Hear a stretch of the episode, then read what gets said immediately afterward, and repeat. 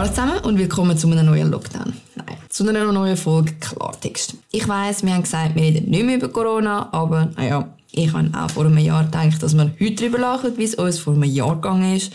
Aber es gibt noch nichts zu lachen. Und ich kann darum auch aufgeben, Prognosen zu machen, wenn es meistens eh nicht so kommt, wie ich es denke. Darum reden wir jetzt heute wieder über Corona, weil ich mal wieder falsch gedacht habe. Aber nein, ich muss mich eigentlich korrigieren. Wir reden nicht über Corona, sondern wir reden über die Menschen, die nach einem neuen, harten Lockdown schreien. Wenn das nicht der erste Podcast ist, wo du von mir los ist, dann kennst du meine Meinung zu Impfen und Corona-Politik bereits. Ich bin relativ ein gemäßigter Mensch, was das angeht. Aber wo meine Mäßigkeit aufhört, ist auf Twitter. Bei der Diskussion über einen neuen Lockdown. Ich weiß, ich sage immer wieder, Twitter ist Zeitverschwendung und dann gehe ich gleich wieder schauen. Ich bin auch noch ein Millennial. Ich bin letztens beim Unterschriftensammeln auf der Straße von einer Frau tadelt worden, zum nicht sagen beschimpft, dass ich ein Impfgegner sei. Weil ich gesagt habe, mit dem Booster denke ich mir schwer. Nicht, oh warum oder aber wieso denn beim ersten Mal nicht? Nein, sie hat direkt gesagt, ich sei dem Fall eine Impfgegnerin. Ich habe das dramatische Erlebnis auf Twitter geteilt, beziehungsweise einen sehr simplen Tweet dazu gemacht, nämlich, dass ich als zweimal Geimpfte als Impfgegnerin betitelt worden bin. Und das Ding ist durch Decke. Ich bin daheim geguckt und habe gedacht, warum interessieren sich Leute eigentlich so viel mehr für so Bullshit wie für gescheites Zeug? Ich bin ziemlich sicher, würde Einstein heute seine Relativitätstheorie vorstellen, die Journalisten am Schluss würden nur fragen, sind sie geimpft? Ich meine, im Ernst, können wir auch noch über irgendetwas anderes reden? Für viele ist Corona zu einem Lebensinhalt geworden und speziell auf Twitter. Twitter ist wie ein mühsames Geschwisterli. So eins, zwei Tage geht's gut und nachher braucht man wieder zwei, drei Wochen Ruhe. Weil auf Twitter trifft sich die Elite von den Verschwörungstheoretikern und den Lockdown-Fetischisten, die sich natürlich gegenseitig blockieren, weil sich allein einfach besser schwurbelt. Und ja, auch Lockdown-Fetischisten schwurbeln. Jetzt haben wir 2G oder sogar 2G+.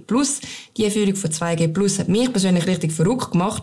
Und zwar, weil man einfach wieder die Jungen bestraft. In Bars und Clubs gilt 2G Plus. Die natürlich schon lang bekannten Hotspots Schutz für die Risikogruppen, schon klar. Es ist ja nicht so, dass man in der Impfwoche noch gesagt hat, es gäbe keinen Booster vor sechs Monaten und jetzt bestraft man die, die gefunden haben, sie warten, damit es für die genug Impfstoff hat, die sich schneller boostern lassen. Langsam kommt man echt nicht mehr draus. Über 2G habe ich aber schon mal geredet. Heute geht es um etwas anderes, nämlich darum, ob es nochmal einen Lockdown braucht. Twitter hat eine klare Meinung. Ja und nein. Je nachdem, in welche Bubble das man sticht. Wehe, man sagt etwas Kritisches dazu. Egal zu wem. Weil im Ernst, ich kann es nicht mehr hören, wie gewisse Leute darauf verlangen, endlich wieder einen Lockdown zu haben. Ich meine, ich bin auch ein introvertierter Mensch und für meinen Lebensstil ist es sowas von egal, ob Lockdown herrscht oder nicht. Aber sind wir mal ehrlich, welche sind die, die nochmal einen Lockdown wollen? Ein härter Lockdown? Man muss konkret sein. Das sind Sättige, die überhaupt nicht davon betroffen sein werden, ob Gyms, Läden, Gastro etc. zugehen oder nicht. Zum Beispiel so wie ich. Ich kann 100% von meinem Job daheim machen habe ein sicheres Einkommen und kein Kind, wo ich darauf aufpassen muss. Weder eigene noch Leihgaben. Aber hey, das geht nicht allen so. Hat sich jemand von euch schon mal überlegt, wie das es sein muss, wenn man wegen Kurzarbeit einfach 20% vom Lohn verliert? Die ganzen Sozialabzüge und Versicherungsbeiträge werden trotz Lohnkürzung in vollem Umfang abgezogen. Reden wir von einer kleinen Familie, wo beide arbeitstätig sind, fällt bei einer Betriebsschliessung einfach ein Fünftel vom gesamten Haushaltseinkommen weg. Vor allem im tiefen Lohnsegment ist das nicht einfach mal schnell einmal weniger in die Ferien gehen. Es regt mich richtig auf, wie Menschen mit einem sicheren Job und einer komfortablen Polstersituation sich auf Twitter darüber echauffieren können, dass wir nicht alle nochmal einen Lockdown wollen und alle, die nicht dieser Meinung sind, bekommen zu hören, dass sie in dem Fall in Kauf nehmen, dass die Intensivstationen voll sein werden. Können wir eigentlich auch noch normal darüber diskutieren, dass es nicht einfach nur eine Lösung für alles kann geben kann und dass man vielleicht die Politik in den Spitälern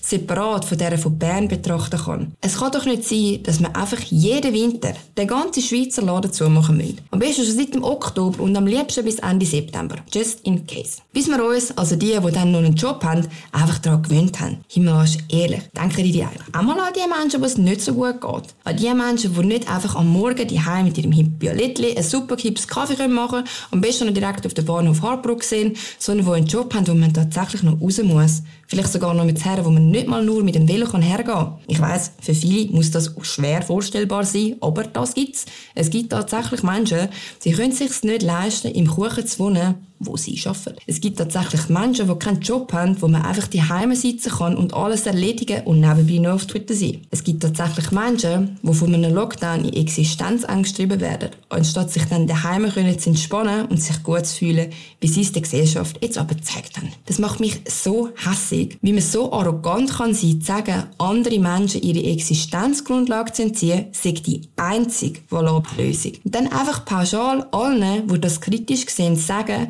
dass sie in dem Fall Tote in Kauf nehmen. Das ist doch keine Diskussionsgrundlage. Abwarten und Tee trinken ist keine Lösung, ein Lockdown aber auch nicht. Viel näher wie an einen Lockdown, wie mit 2G Plus kann man ja auch fast nicht kommen. Wir haben es jetzt bald zwei Jahre Pandemie nicht geschafft, einen valablen Fahrplan auszuarbeiten. Was passiert, wenn? Es ist doch einfach unglaublich, nicht? Hey, jedes kleine Unternehmen hat doch einen Plan für eine Krisensituation in der Schublade. Bevor ich kein X mehr habe, passiert Y und wenn ich wirklich kein X mehr habe, passiert Z.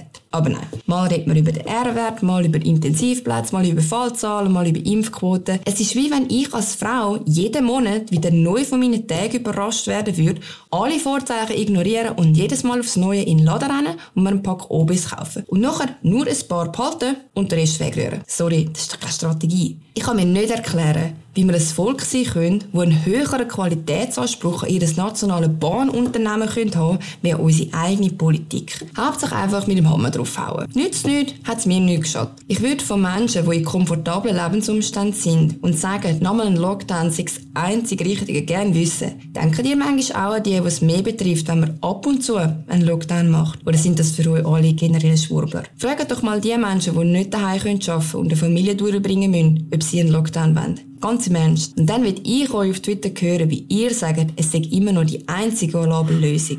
So, jetzt habe ich mich genervt. Nächste Woche reden wir über etwas, das mich weniger nervt. Und ich sage jetzt auch nicht mehr, dass ich nicht mehr über das reden weil vermutlich kommt es anders. Ich wünsche euch trotzdem eine gute Woche. Bleibt bitte gesund und ich freue mich auf die nächste Folge Klartext mit euch. Bis dann.